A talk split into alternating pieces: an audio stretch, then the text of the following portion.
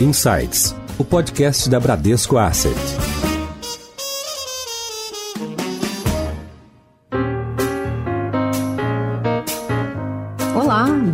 A mais um episódio do Insights, o seu podcast semanal da Bradesco Asset. Eu sou a Priscila Forbes e hoje nós vamos falar sobre cenário macroeconômico. No cenário local, voltaram as discussões em torno de um novo auxílio emergencial, o que mais uma vez coloca a questão fiscal no centro da pauta. No exterior, os mercados avaliam os estímulos introduzidos pelos bancos centrais. Nos Estados Unidos, por exemplo, o governo anunciou um pacote de 2 trilhões de dólares. E na questão da vacinação, ela está em curso, mas ainda há interrupções no fornecimento de doses. Para entender esse cenário de alta volatilidade, elevada liquidez, hoje nós vamos conversar com o economista-chefe da gestora Panambi, o Eduardo Yuki. Yuki, seja bem-vindo aqui ao Insights. Olá a todos. E para participar dessa conversa conosco, nós chamamos de volta nosso economista-chefe aqui da Bram, Marcelo Toledo. Toledo, bem-vindo de volta ao Insights. Obrigado, Priscila, e agradecer também ao Eduardo Yuki pela participação. Bom, Yuki, vamos falar em termos gerais, né, sobre cenário. Na sua visão, quais serão as principais forças impulsionadoras e também os principais freios, por assim dizer, para a retomada da atividade econômica? Para esse ano de 2021, nós estimamos um crescimento econômico por volta de 3%, aquém do que nós achamos que seria o ideal para o Brasil. Mas esse crescimento de 3%, ele está dividido em duas fases. Na primeira fase, nós esperamos uma pequena retração da atividade econômica no primeiro semestre desse ano, justamente pelas restrições ao crescimento que você citou antes. Em primeiro lugar, nós temos o fim do auxílio emergencial nos moldes que foi o ano passado, o que prejudica o poder de compra das famílias no curto prazo. Além disso, nós tivemos, estamos tendo ainda, uma inflação de alimentação muito alta, o que também prejudica o poder de compra das famílias, dado que as pessoas diminuem o seu consumo de outros produtos para preservar os alimentos. Em terceiro ponto, as famílias já estão muito endividadas. Elas já apresentam um alto comprometimento de renda com serviço da dívida, o que gera um menor espaço para um crescimento do crédito nesse ano. E por fim, o próprio Banco Central já sinalizou que pretende aumentar a taxa de juros em breve. Então tudo isso deve fazer com que a economia no primeiro semestre desse ano apresente uma retração. Olhando um pouco mais para frente para o segundo semestre, tem dois pontos que podem gerar uma retomada do crescimento. Em primeiro lugar, uma recuperação ainda que gradual do mercado de trabalho. No auge da crise, lá entre março e abril, o consumo, a produção e o emprego, eles despencaram juntos. Nos meses seguintes, a redução do isolamento social, junto com o auxílio emergencial e a redução da taxa de juros, ajudaram a recuperar uma parte da queda ocorrida no consumo e também na produção. Só que o emprego ficou mais largado, ele demorou um pouco mais para voltar. Então nós entendemos que essa recuperação da produção, que já aconteceu no segundo semestre do ano passado, deve incentivar as empresas a recontratarem uma parte dos trabalhadores demitidos no auge da crise. Então a gente espera uma melhora do mercado de trabalho, ainda que moderada, ao longo do ano. E o segundo ponto eu acho que é mais importante, né, que é a vacinação. Nós entendemos que o processo de vacinação poderá reduzir o isolamento social ao longo do ano e beneficiar o consumo do setor de serviços. Por exemplo, viagens, bar, restaurante. Então tudo isso, toda essa redução do isolamento social, ela vai permitir uma retomada ainda que gradual do consumo de serviços pelas famílias, claro, dependendo da vacinação. Então, com isso, a gente espera que no primeiro semestre desse ano o Brasil tenha uma retração da atividade econômica, especialmente com o fim do auxílio emergencial, nos moldes do ano passado, e agora, para o segundo semestre desse ano, a gente espera uma recuperação a depender do processo de vacinação, gerando um PIB nesse ano crescendo em torno de 3%.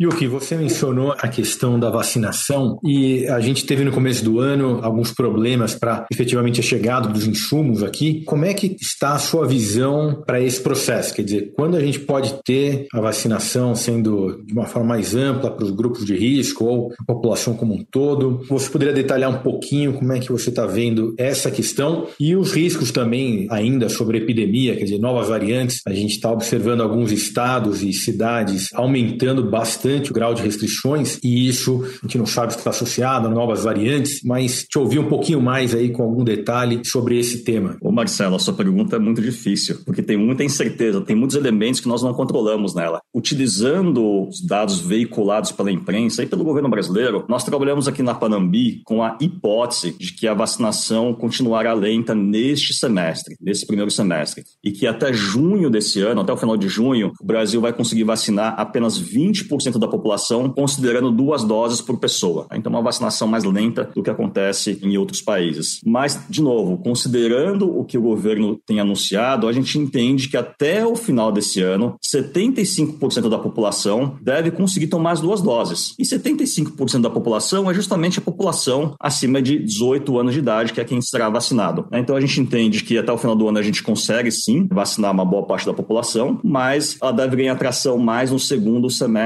desse ano. E, naturalmente, existe muita incerteza nesses números, né? porque existe a possibilidade de atrasos adicionais no recebimento de insumos, o atraso da produção, a gente tem o risco de logística e, além disso, tem as novas cepas do vírus, como você citou. Então, existe muita incerteza nesse cenário e, por enquanto, que nós estamos trabalhando com essa vacinação ganhando tração forte apenas no segundo semestre desse ano. Yuki, voltando um pouco ainda às questões que estão condicionando a retomada da atividade, você mencionou a questão do crédito, as famílias em particular e o aumento do endividamento que aconteceu ano passado como um ponto importante. Mas como é que você coloca isso tudo, mistura dentro dos elementos aí essa visão de 2021? Ô Marcelo, tem um ponto importante que é, o ano passado a economia ela foi muito impulsionada pelo governo, né, por medidas tanto fiscais, como auxílio emergencial, e também monetárias. O Banco Central reduziu juros para 2%, o Banco Central também liberou bastante depósitos compulsórios no início da crise, mas nesse momento o governo não tem mais capacidade de liderar a expansão da economia. A gente precisa lembrar que a dívida pública ela passou de 74% do PIB lá em 2019 para 89% do PIB no final do ano passado. E agora chegou a hora de fazer um ajuste das contas do governo para manter a nossa solvência fiscal. Então a gente não tem mais condições de liberar 50 bilhões, 25 bilhões ao mês em auxílio emergencial. Isso pela política fiscal. Pela política monetária, que é o Banco Central, o aumento do preço das commodities recentemente e também a forte desvalorização cambial estão pressionando a inflação no curto prazo. E, consequentemente, o Banco Central ele já sinalizou que pretende começar a aumentar os juros em breve. Né? Então, as condições de crédito também devem piorar daqui para frente. Então, a gente entende que não existe mais uma sustentação vinda do governo para uma atividade forte, agora pelo menos no curto prazo. E você tocou também num ponto importante, né, que é o que aconteceu com o Brasil e com vários países do mundo em relação à poupança das famílias. Né? No ano passado, a poupança das famílias subiu bastante, as famílias viraram poupadoras no Brasil, o que é um evento incomum, mas eu acredito que essa poupança ela foi gerada em grande parte pelo aumento do isolamento social. E aí vamos pensar num exemplo, vamos pensar no Yuki. Vamos supor que eu tenha 100 reais no bolso para gastar ao longo de um mês e que eu utilizo normalmente desses 100 reais 60 reais para consumir no varejo, que é supermercado, comprar roupa, consumo no varejo. Eu tinha 100 reais no bolso e gasto 60 reais em varejo. E antes da pandemia, os outros 40 reais eu gastava em restaurante, cinema, hotel, né? Viajava com os filhos, gastava 40 reais em serviços. No auge da pandemia, o que aconteceu? O poder de compra do brasileiro não caiu, porque tudo que os brasileiros perderam de massa salarial, o governo devolveu em auxílio emergencial. Então o poder de compra não caiu. Eu continuei com os meus 100 reais. Mas durante vários meses, eu não pude sair de casa. Né? Em maio, eu não fui em restaurante, não fui em bar. Em julho do ano passado, muitas pessoas não viajaram. Em janeiro desse ano também, muitas pessoas deixaram de viajar. Então, aqueles 40 reais que eu gastava em serviços, passei a gastar somente 10 reais por mês. Ou seja, o meu poder de compra continuou em 100 reais, mas eu passei a gastar somente 10 reais por mês em serviços. Então, aqueles 30 reais que eu deixei de consumir, eu acabei guardando e os economistas chamam isso de poupança. Eu acabei poupando 30 reais meio sem querer. O que, que a gente entende que vai acontecer durante o processo de vacinação aqui e lá fora, com o nosso processo mais lento? Durante a vacinação, as pessoas vão ficar com menos receio de sair de casa. As pessoas vão começar a ir um pouquinho mais no cinema, vão voltar um pouquinho mais no bar, vão voltar a viajar um pouquinho mais. Então, com o processo de vacinação, por exemplo, pode ser que eu decida aumentar o meu consumo de serviços para 30 reais. No começo era 40, foi para 10 e agora volta para 30. Só que em relação aos 10 anteriores, é um aumento substancial. Né? De um período para o outro, teve um aumento substancial de aumento de consumo. E tudo isso foi causado por variação de poupança. Ou seja, no último instante eu poupei só 10 reais. Então, Então, o que me chama atenção bastante no cenário econômico é que a atividade ela está muito, muito ligada ao fator isolamento social e vacinação. Né? Enquanto a gente não tiver um processo de vacinação caminhando de forma mais consistente, o setor de serviços vai continuar sentindo os efeitos negativos da pandemia. E quando a gente conseguir deslanchar um processo de vacinação rápido, eficiente, as pessoas vão sair de casa, o setor de serviços vai melhorar mais rápido, isso vai suportar, sustentar mais a atividade econômica lá na frente. Em Foco.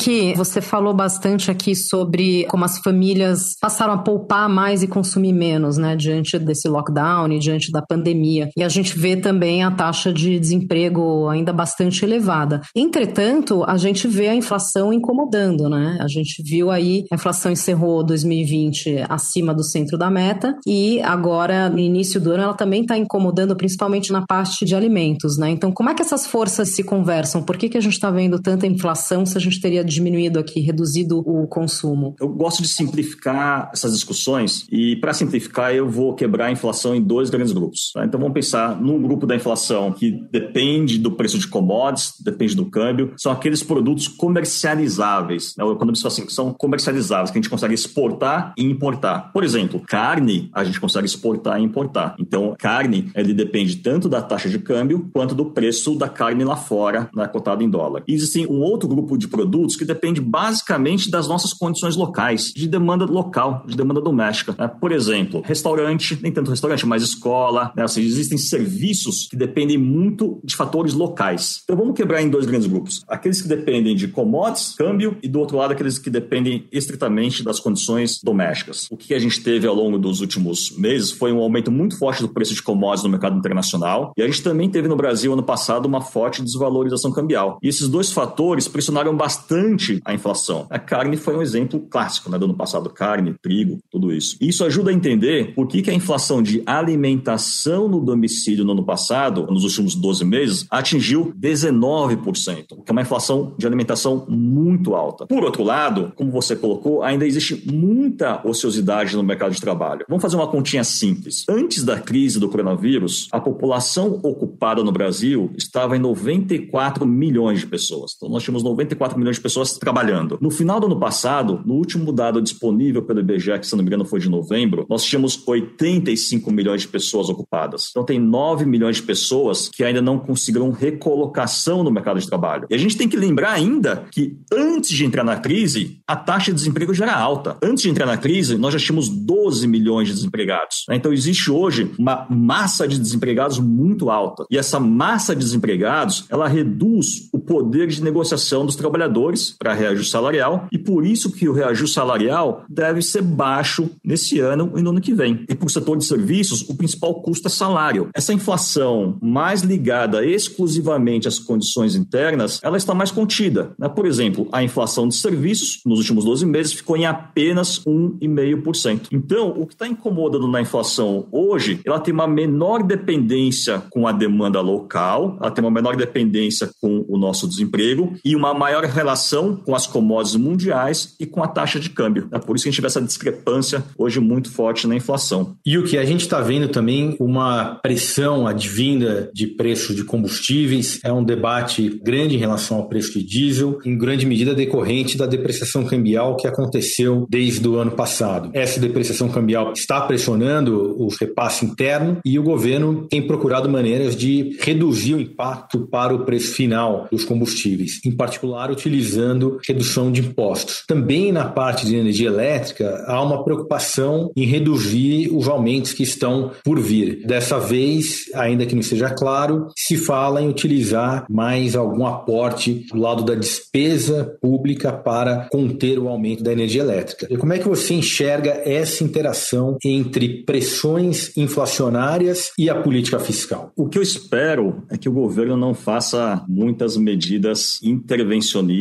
daqui para frente, né? Mesmo porque a gente sabe que o custo dessas medidas foi muito alto. A gente viu lá atrás no que aconteceu no governo anterior, no outro governo, né? Que não existe almoço grátis. Né? Tudo que você faz de uma medida, você tem alguma consequência que pode demorar para chegar, mas ela chega. Em relação às contas públicas, a nossa expectativa é que o governo ele faça de fato alguma extensão do auxílio emergencial, agora que está sendo discutido pela nova PEC emergencial. Essa extensão que está sendo veiculada pela imprensa ficará entre 30 e 40 bilhões de reais. 30 a 40 bilhões de reais no programa total não é tanta coisa, não é um montante de recurso que inviabilize as contas públicas. A gente está falando de um auxílio aqui de 250 reais durante quatro meses, né? Exatamente. Eu estou utilizando o que tem sido na imprensa recentemente, né, os uhum. veiculados, e pelo governo também. Eu acho que o grande ponto dessa possibilidade do auxílio emergencial voltar não é exatamente o valor em si, porque se ficar em 40 bilhões o volume total, é muito diferente dos 330 bilhões que nós fizemos no ano passado. A grande incógnita aqui, ela está especificamente nas contrapartidas que o Congresso vai aprovar para que a gente tenha um novo auxílio emergencial, um montante menor do que no ano passado. Então, se de fato o Congresso conseguir aprovar contrapartidas como estabilização de salário de servidor público, se ele conseguir aprovar, regulamentar o acionamento dos gatilhos de contenção de gastos, do trato de gastos, eu acho que esses fatores ao longo do tempo compensam bastante um gasto adicional de 30 a 40 bilhões. O grande problema disso é a incerteza de você aprovar essas contrapartidas. É fácil aprovar gasto, difícil é cortar gasto. Né? Então, essa incerteza ela é grande, ela vai continuar por bastante tempo, mas as discussões pela imprensa estão caminhando nessa direção, né? de você dar um auxílio emergencial nesse ano de novo, num valor bem menor do que foi no ano passado, e em contrapartida, prometer um ajuste fiscal de médio e longo prazo. Bom, e o que, falando agora um pouco sobre o que a gente pode esperar no cenário de juros, né, no Banco Central. O Banco Central está ficando atrás da curva na questão da inflação ou ainda teria espaço para alguns meses para avaliar melhor o comportamento da atividade antes de elevar a taxa de juros e também o quanto vai pesar essa questão do novo auxílio emergencial. Tudo bem, você mencionou que ele é muito menor do que o programa do ano passado, mas também teria aí algumas medidas compensatórias, né? Então, quanto isso vai pesar aí nessa decisão do Banco Central? Eu acho que na última ata do Copom, né, do Comitê de Política Monetária, o Banco Central ele foi bastante explícito em sinalizar que pretende a começar a aumentar os juros em muito breve. Mas considerando o nosso cenário aqui da Panambi de retração da atividade econômica no primeiro semestre desse ano, mais a nossa visão de elevada ociosidade no mercado de trabalho, e aí depende da métrica, você vai usar um pouco mais ou um pouco menos, né? mas a ociosidade ela existe. E que as projeções de inflação estão ao redor do centro da meta, especialmente para 2022, entendo que o Banco Central ele pode fazer esse ciclo de normalização de juros com mais cuidado, com mais cautela. Você acha que ele retardaria o início do ciclo ou não? Já em março ele já? Eu não descarto a hipótese dele começar somente na reunião seguinte, mas acho que ele foi bastante enfático, incisivo na ata em mostrar uma disposição em começar logo, né? fazer logo para não ficar atrás da curva. Então, com isso, acho que ele sobe os juros já em março, em 25 pontos, ao 0,25 pontos percentuais, chega no final desse ano em 3,5% e chega no final do ano que vem em 6%.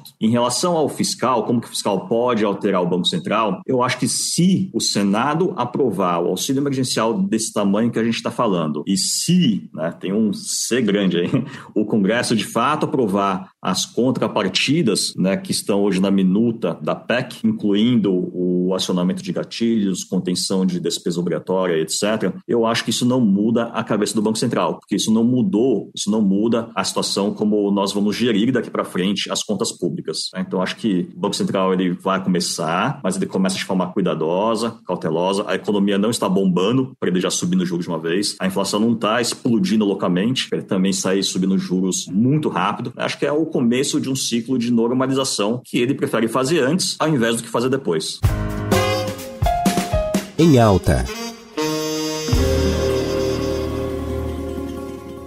Yuki, a gente mencionou em vários momentos aqui a questão fiscal. A questão fiscal, eu sempre relembro, a gente está debatendo o ajuste fiscal desde 2015, né? então são vários e vários anos. E a gente provavelmente vai ficar debatendo esses assuntos durante mais vários anos. É uma questão importante, obviamente a pandemia tirou bastante de curso a política fiscal, então agora tem todo esse desafio de voltar ao equilíbrio fiscal. Como você avalia isso, não apenas agora no curto prazo, com a esse debate em relação ao auxílio emergencial, mas também num prazo um pouco mais longo, é, olhando talvez ali até o, alguns anos adiante, até o final, eventualmente, do próximo governo. Como é que você enxerga esse desafio de colocar a política fiscal de volta a uma trajetória mais equilibrada? O caminho técnico do ajuste fiscal, nós economistas conhecemos. O problema é implementar. O problema são as forças políticas para a implementação dessas medidas que não são fáceis, não são triviais. O que nós colocamos no nosso cenário base é simplesmente a manutenção da lei do teto de gastos, na emenda constitucional número 95, e o acionamento dos gatilhos de contenção de gastos obrigatórios a partir de 2023. Se isso acontecer, a gente consegue estabilizar a dívida pública lá na frente, lá em 2030 2032, 2033, um pouquinho acima de 100% do PIB. É um patamar bem desconfortável, é um patamar ruim, especialmente comparado a outros países emergentes, mas é um patamar solvente, né? porque se a gente continuar de fato fazendo contenção de gastos, a gente consegue depois fazer a dívida pública começar a cair devagarzinho na segunda metade dos anos 2030. Fazer a conta, a gente sabe fazer. Né? O problema, de fato, na minha percepção, não é esse. O problema é a disposição política em aprovar e executar medidas duras. Falando um pouco agora Yuki, de cenário internacional, a gente viu aí os Estados Unidos anunciando um pacote bastante robusto né, de estímulos, a gente está falando aí de 2 trilhões de dólares, e a inflação também se mostra já uma preocupação lá, né? Então, apesar de que o Fed já falou que vai manter os juros no patamar atual por um bom tempo. Então, como é que você vê essa injeção enorme de liquidez no mercado e como isso pressiona a inflação? Priscila, você falou uma palavra que eu acho muito muito interessante, muito boa, assim, que é assim, é uma injeção enorme, enorme de estímulo. Né? Lembrando que a economia americana ela já está em recuperação, mesmo sem esse pacote adicional. Então, desde que o Biden ele foi eleito, ele vem propagandeando um pacote fiscal de quase 2 trilhões de dólares, como você colocou. Esse pacote já está sendo discutido no Congresso. Nessa semana, ele já deve andar um pouco mais na Câmara dos Deputados, lá nos Estados Unidos. E tem um ponto importante: se esse pacote for aprovado, de mais de 9% do PIB americano, ano, o PIB americano nesse ano deve crescer cerca de 7%. E se o PIB americano nesse ano crescer 7%, a ociosidade da economia ela será exaurida já no final desse ano. Tanto olhando duas óticas econômicas, né? Tanto olhando em termos de PIB, em economês, né? O PIB já volta para o PIB potencial, ou você exaure a ociosidade, assim como o número de pessoas empregadas também volta para a tendência original pré-crise. Tá? Então isso gera um crescimento econômico muito forte. Além disso, a gente sabe que todo todo o estímulo do Banco Central Americano, com juros de zero, comprando ativos financeiros, né? tudo isso tem pressionado bastante o preço de commodities e, consequentemente, crescimento econômico junto com o aumento de preço de commodities também está começando a pressionar um pouco mais a inflação americana. Né? Aquele processo de inflação subindo não é somente no Brasil. Né? Os Estados Unidos também devem ter um processo de inflação subindo, claro, em outro ritmo, né? em outra magnitude, mas lá a inflação também deve subir. E tem um ponto que me preocupa em uma visão mais de médio prazo, mais para o segundo semestre, mais para o final do ano, que é quem vai financiar tanto estímulo fiscal. Né? Vamos aos números. Em 2019, o déficit fiscal americano ficou em 1 trilhão de dólares. No ano passado, que foi o ano auge da crise, os Estados Unidos fez muito estímulo fiscal e o déficit fiscal foi de quase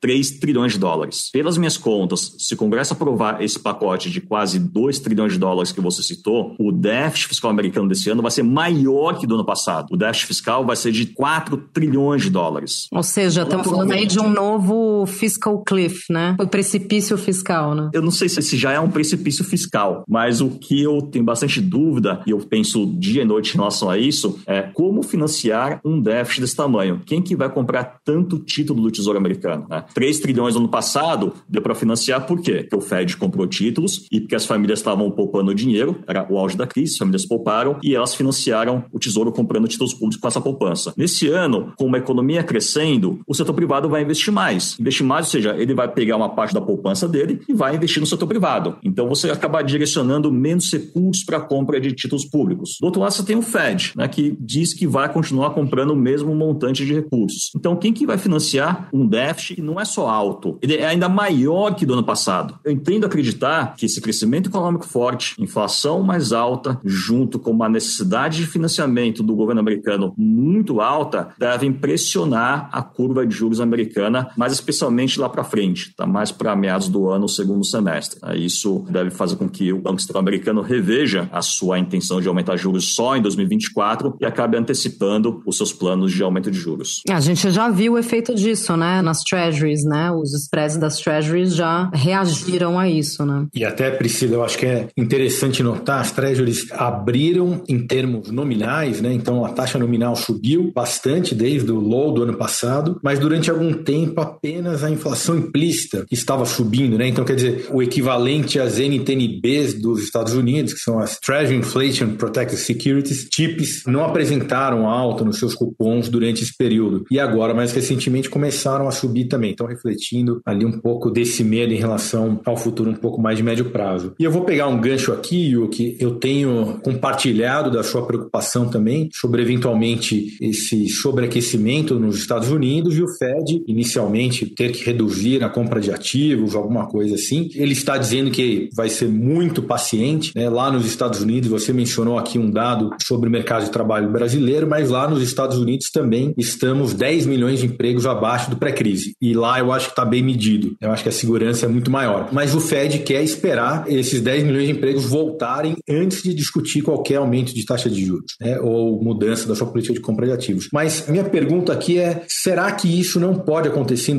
2022 e para o Brasil ser um grande problema, como você mencionou, a gente está fazendo ajuste fiscal, mas ainda com a dívida pública subindo e provavelmente em 2022 ainda distantes do que seria uma posição confortável na política fiscal. Em que medida essa eventual mudança do Fed pode atrapalhar o Brasil e outros emergentes em 2022? Sempre existem riscos pela frente, né? Mas acho que tem dois que eu tenho olhado com mais atenção. O risco interno, sem dúvidas, o ajuste necessário das contas públicas. Isso acaba prejudicando um pouco o crescimento no curto prazo, mas favorece a nossa visão de longo prazo. Enquanto que lá fora, o meu principal receio é em relação a essa mudança de precificação do Fed. Né? O mercado ele precifica que o Banco Central Americano ele vai começar a aumentar os juros no terceiro trimestre de 2023. Pelas minhas projeções, o mercado de trabalho ele vai fechar esse gap de 10 milhões de pessoas que você citou já no final desse ano. E, consequentemente, espero que a inflação ela caminhe mais em direção à meta do Fed e fique mais consistentemente entre 2, um pouco acima de 2, já no ano que vem. Seu guia Falando um pouco sobre câmbio, eu sei que é uma pergunta muito injusta, né? Perguntar, pedir para os economistas fazerem uma previsão de câmbio, porque realmente são muitos fatores, né? Mas diante dessa questão que você colocou, Yuki, do Fed só vai subir juros lá na frente, apesar da gente já ver uma pressão inflacionária, da gente ver, assim, esse pacote grande de estímulo monetário, de estímulo fiscal, e aqui a gente já tem essa previsão de aumento de juros, mas também tem essa pressão inflacionária. Então, dá para gente fazer alguma previsão aí do comportamento de câmbio, que hoje está bastante depreciado, né? Priscila, tem uma piada, piada meio verdade. Para que serve a taxa de câmbio para os economistas? A taxa de câmbio para os economistas serve para eles lembrarem de serem humildes, porque todos vão errar. Então, é por isso mesmo que eu abri a pergunta desse jeito. Eu sei que todo economista detesta essa pergunta. Então, assim, dito isso, o que eu consigo debater com você são os fundamentos das contas externas do Brasil. Eu costumo separar as contas externas de um país em dois grandes grupos. Um grupo, os economistas chamam de conta corrente. Conta corrente, se for resumir, depois o Marcelo vai falar que eu estou errado, mas vou tentar resumir, tá, Marcelo? É praticamente a balança comercial de bens e serviços. Pagamento de juros é um serviço. Envio de lucros e dividendos é um serviço. Balança comercial de importação de computador é uma importação de um produto. Então, a balança comercial de bens e serviços, a conta corrente. O Brasil, ele é estruturalmente deficitário na conta corrente. A gente geralmente tem excesso de importações de bens e serviços. O grande problema é que esse excesso de importações eu tenho que pagar em dólar ou em moeda estrangeira, euro, né? Uma moeda estrangeira. E a gente não imprime dólar nem euro. Então, como que eu consigo financiar estruturalmente no Brasil um déficit de conta corrente, ainda que pequeno nesse momento? Olha, eu só consigo financiar no longo prazo se eu tiver ingresso de capitais. Então, a outra grande conta é o ingresso de capitais. E aqui eu vou somar investimento direto das empresas no Brasil, eu vou somar ingresso de investimento em portfólio, em carteira, né? ou seja, um gringo comprando a nossa bolsa bolsa, empréstimos que as empresas brasileiras fazem lá fora, ou seja, todo tipo de entrada de capital. O problema do Brasil é que ao longo dos últimos anos, o ingresso de capitais ele vem diminuindo bastante. Eu tenho três motivos para essa redução. Provavelmente o Marcelo tem outros e você só tem outros. Para mim, o ingresso de capitais ele vem diminuindo por quê? Porque a gente tem muita incerteza fiscal. A gente é um país que tem tido muita incerteza fiscal já há um bom tempo, como o Marcelo colocou. A gente tem tido um crescimento econômico muito fraco. É até interessante, né? Os economistas sempre falam o seguinte: o PIB do ano que vem vai ser 4, aí acaba sendo 1. Tá? Então o pessoal fala: opa, calma aí. Então o crescimento estrutural do Brasil já não é mais alto, né? O crescimento estrutural baixo. E o terceiro ponto é que a taxa de juros no Brasil, termos nominais, termos reais, ela está baixa. Ela vem diminuindo ao longo do tempo, hoje ela está baixa. Então isso também deixou de ser um fator de atração de capital no Brasil. Então se o Brasil não consegue mais atrair mais capital internacional no volume que era antigamente, se o ingresso de capitais está pequeno, eu só posso financiar um déficit de conta corrente pequeno. Então a grande pergunta é, qual que é a taxa de câmbio que deixa as importações caras, faz com que as importações diminuam e, consequentemente, me deixa um déficit de conta corrente pequeno? Para mim, considerando uma entrada de capital pequena de 1% do PIB e para levar a um déficit de conta corrente por volta de 1% do PIB, o câmbio, para mim, ele tem que ficar em por volta de 5,20, 5,30. Então, assim, é difícil falar que esse é o câmbio de equilíbrio, porque esse é um conceito mais teórico, né? Mas para mim, assim, considerando que a entrada de capitais no Brasil deve continuar fraca, pequena, o câmbio tem que continuar desvalorizado. A gente não vai poder trabalhar por um tempo com um déficit de conta corrente alto, dado que a gente não tem mais ingresso de capital que nem antigamente. Então, para mim, esse câmbio de 5,20, 5,30, ele deixa as importações caras e ajusta as contas externas. O Yuki me provocou aqui, mas eu achei perfeita a explicação dele. Eu só adicionaria aqui um paralelo com talvez países asiáticos, especialmente a China, e que é de fato o que o Yuki mostrou é o câmbio aqui no Brasil ele é muito condicionado pelo lado do fluxo de capitais, né? enquanto outros países, eu citei a China aqui, parecem muito mais condicionados pelo lado ali do conta corrente, de balanço comercial, né? em bens e serviços. E o Brasil não tem tido um bom desempenho nas exportações. Tem alguns anos que as exportações crescem bastante com preço de commodities, mas em geral a gente está grosso modo estagnado no valor de exportações, né? ainda que a agricultura tenha aumentos ao longo dos anos. E a gente, portanto, aqui no Brasil só dá para importar bastante é, quando tem financiamento disponível e esse fluxo de capitais. E a gente não tem conseguido crescer a importação ao longo do tempo por meio de ter um superávit ali na parte comercial, né, da balança comercial. Então, ou seja, como a China faz, tem exportações que crescem muito ao longo do tempo e, portanto, consegue acompanhar. Tem importações que também tem espaço para crescer ao longo do tempo. Então, acho que essa má performance também das exportações brasileiras ao longo de vários anos, acho que é uma parte da explicação mais, digamos, estrutural porque a gente tem tido um câmbio bastante depreciado e que ele deprecia muito e a gente deveria ter um saldo em conta corrente muito mais alto e ele continua negativo. E se a gente for observar o tanto que o câmbio já depreciou ao longo desses anos, provavelmente a gente imaginaria para um país normal estar com um superávit em conta corrente bastante grande e estamos ainda com um déficit. Bom, e o que a gente falou bastante aqui de fatores de estímulo da economia e outros fatores que podem segurar o crescimento, tanto no cenário local quanto no exterior. Então, queria ouvir de você como é que a Panambi, que é uma gestora que tem uma estratégia multimercado macro, como que ela está se posicionando diante de todos esses fatores? Aqui na Panambi, nós trabalhamos com um fundo multimercado macro, que era fundamentalista, baseado em análise econômica independente, né, que é importante para a geração de alfa para os nossos parceiros, dos nossos clientes. A gente também tem uma equipe de renda variável para fazer uma seleção bem criteriosa das empresas que nós compramos na bolsa em renda variável. E também é sempre muito importante fazer uma minuciosa gestão de risco, de risco da carteira dos ativos, né, com uma carteira balanceada. Então, esse é o nosso perfil, né, um fundo macro, fundamentalista, com análise econômica, análise de empresas, gestão de risco e carteira diversificada balanceada. Refletindo o cenário que nós discutimos aqui, para o cenário externo, nós temos um cenário externo de crescimento muito forte. Então, consequentemente, nesse momento, nós estamos comprados em algumas commodities, refletindo esse crescimento mundial forte, com aumento de preço de commodities. Nós também estamos tomados na Treasury. O que significa tomado na Treasury? Significa que nós acreditamos que a taxa de juros da curva de juros americana vai subir mais. A Treasury de 10 anos, como o Marcelo falou, a taxa dela tende a subir mais. No cenário local, nós estamos vendo essa retração da atividade agora no primeiro semestre. Então, por isso que a nossa alocação neste momento, nossa alocação líquida neste momento em renda variável, ela está bem pequena, está próxima de zero. Mas temos várias posições long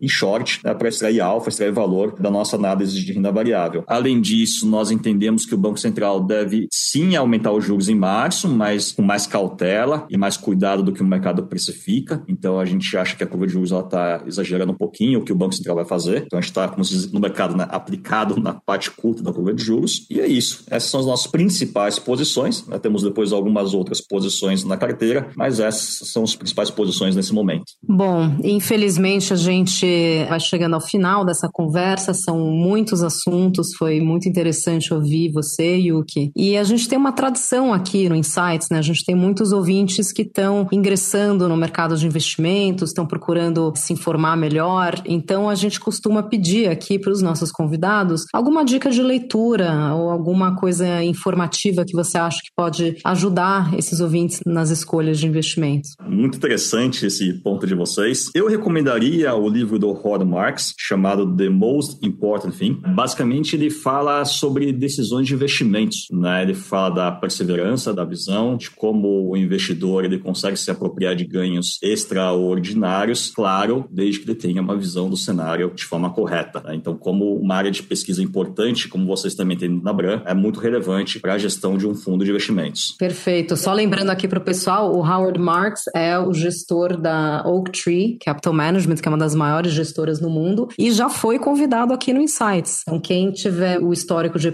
episódios pode ouvi-lo em um dos nossos primeiros episódios. E Toledo, eu sei que você também é leitor aí do Marx, né? Você tem algum outro livro que você recomenda? Para ficar aqui, então, já que o Yuki falou no Howard Marx, em inglês chama Mastering the Market Cycle, ou Dominando o Ciclo de Mercado, e que eu acho bastante interessante. Quer dizer, a lição principal aqui, para mim, é que ele diz: você tem que estar tá preparado sempre para algumas coisas que podem acontecer, mas não adianta reagir depois da crise. E você não consegue antecipar todas as crises. Então você tem que estar preparado para quando elas vierem. Eu acho que é um pouco do que ele falou na crise do ano passado, que foi, olha, agora que a bolsa já caiu, os ativos de crédito se depreciaram e várias coisas aconteceram, não adianta tentar, digamos, chorar sobre o leite derramado. Agora o acidente do carro já aconteceu. Ele diz o que você tem que fazer é comprar um seguro antes de ter o acidente. A hora que você tiver o acidente de carro, aí não tem muito o que fazer, né? Ou você tem o seguro e fica tranquilo, ou você, enfim, vai pagar o prejuízo ali do acidente. Então, eu acho que é esse que ele traz ali. E é óbvio que ter um seguro envolve várias coisas, né? Pode envolver a decisão de onde investir, como investir, como diversificar, no multimercado, como ter hedges, né? Então, eu acho que essa é uma lição bacana ali. Muito bom. Queria agradecer demais a presença do Eduardo Yuki, economista-chefe da gestora Panambi. Yuki, muito obrigada. Eu que agradeço, Priscila, Marcelo, muito obrigado. Muito obrigado também a todos os amigos aí da Bran. Obrigada também, Toledo, por voltar aqui ao Insights. Obrigado, Priscila. Agradecer também ao Yuki pela participação. É isso aí, você já sabe, toda semana tem episódio novo do seu Insights. Siga nas principais plataformas. Tchau, até a próxima.